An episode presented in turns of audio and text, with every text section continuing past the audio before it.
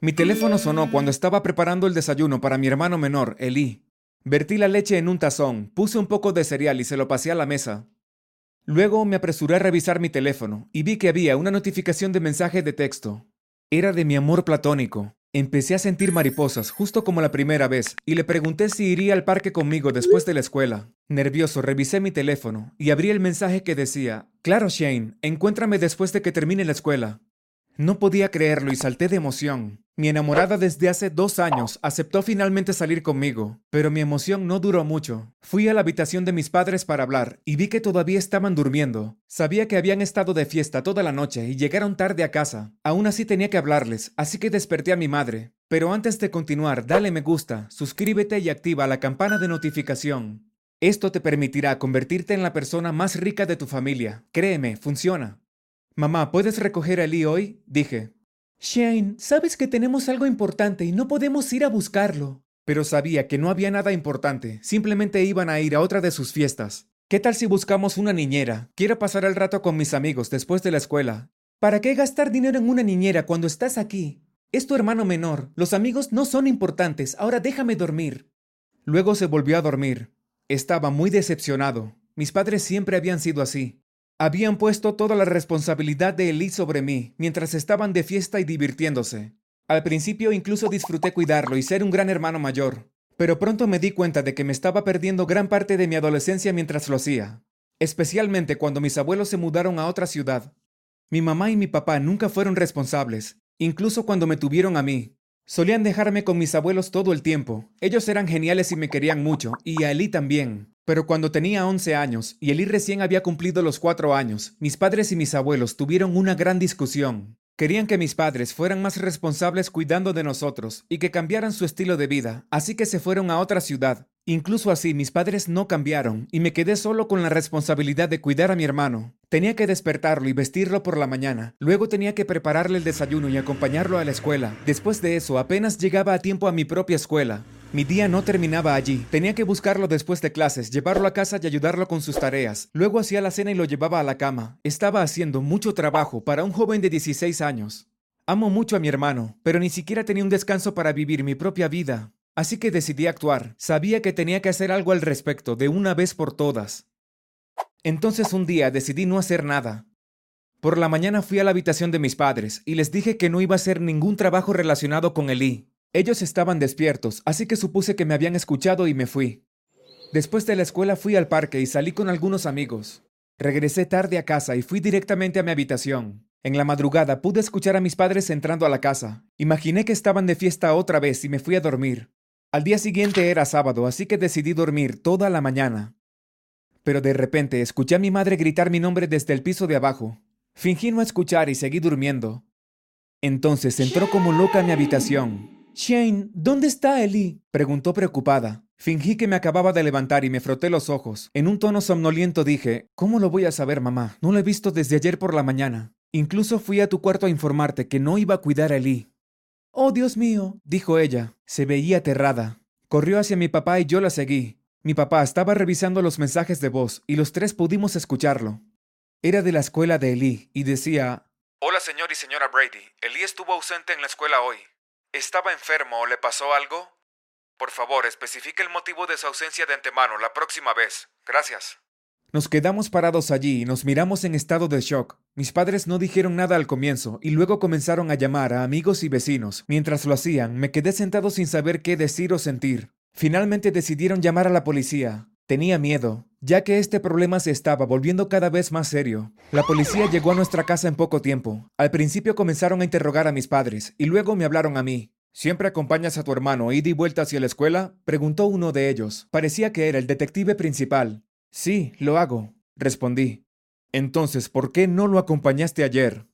Le pedí a mis padres que se encargaran ellos y fui al parque después de la escuela, respondí. Luego me preguntaron sobre los lugares en los que nos detuvimos, así como los caminos que solíamos tomar hacia y desde la escuela, a los que respondí uno por uno. Luego el detective miró a mis padres y les dijo, ¿Verificaron con todos sus conocidos?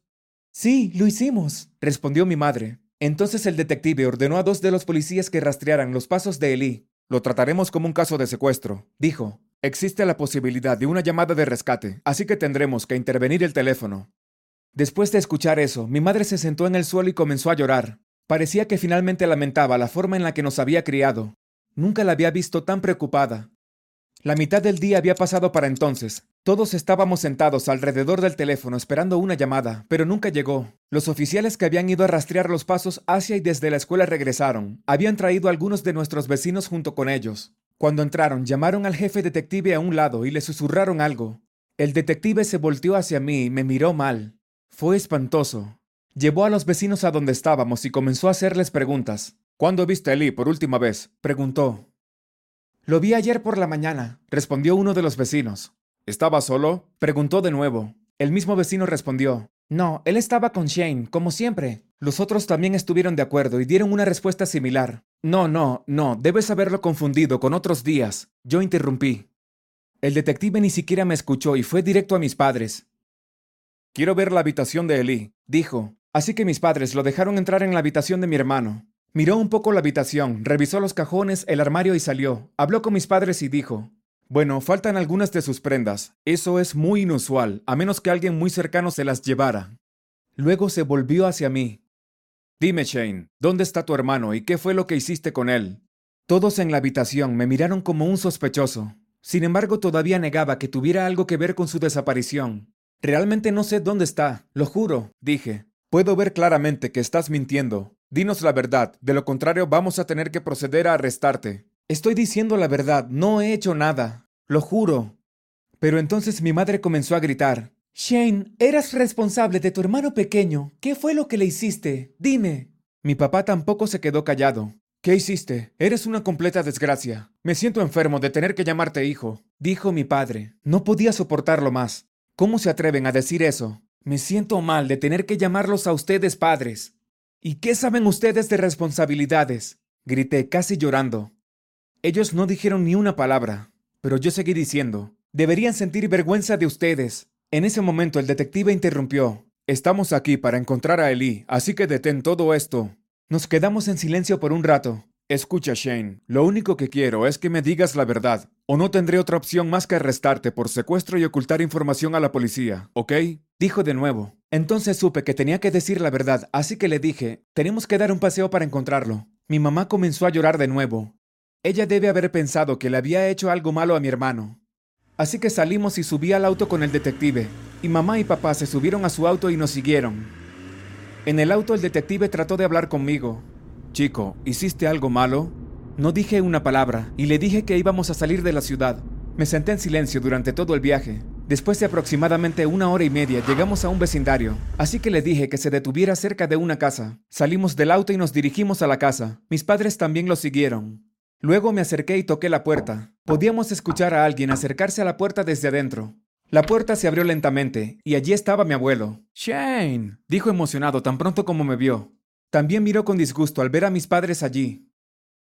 Y luego Eli vino corriendo hacia mí desde el interior de la casa. Saltó para abrazarme y yo le devolví el abrazo.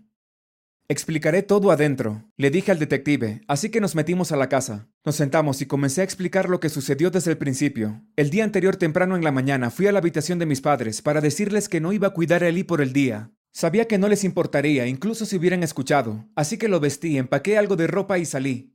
Tomamos el camino regular hacia la escuela. La parada de autobús era la misma que para salir de la ciudad. Nos tomó más tiempo que en el auto, pero finalmente llegamos y caminamos directamente a la casa de nuestros abuelos.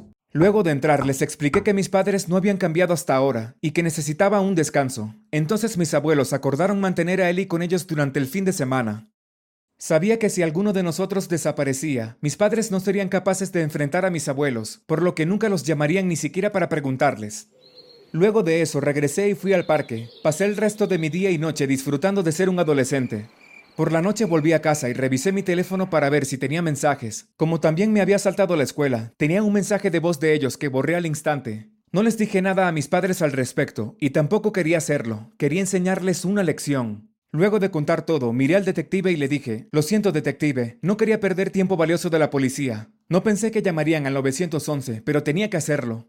Me miró y me dio unas palmadas en el hombro. Lo siento por ti, muchacho. Luego se volvió hacia mis padres y dijo, Deberían sentir vergüenza. Voy a iniciar un caso por descuido paternal para ustedes dos. Serán multados y además ya no tendrán la custodia de sus hijos. Mis padres comenzaron a pedirnos perdón a nosotros y a mis abuelos, pero ya habíamos terminado con ellos. En los días siguientes, un trabajador social nos visitó para trasladar nuestra custodia a mis abuelos y finalmente comenzamos a vivir con las personas que realmente nos querían y cuidaban. Gracias por mirar. Entonces, ¿qué piensas? ¿Cómo son tus padres? ¿Del tipo responsable o el irresponsable? Dinos en los comentarios. Y recuerda, no olvides suscribirte y ver otros videos en el canal.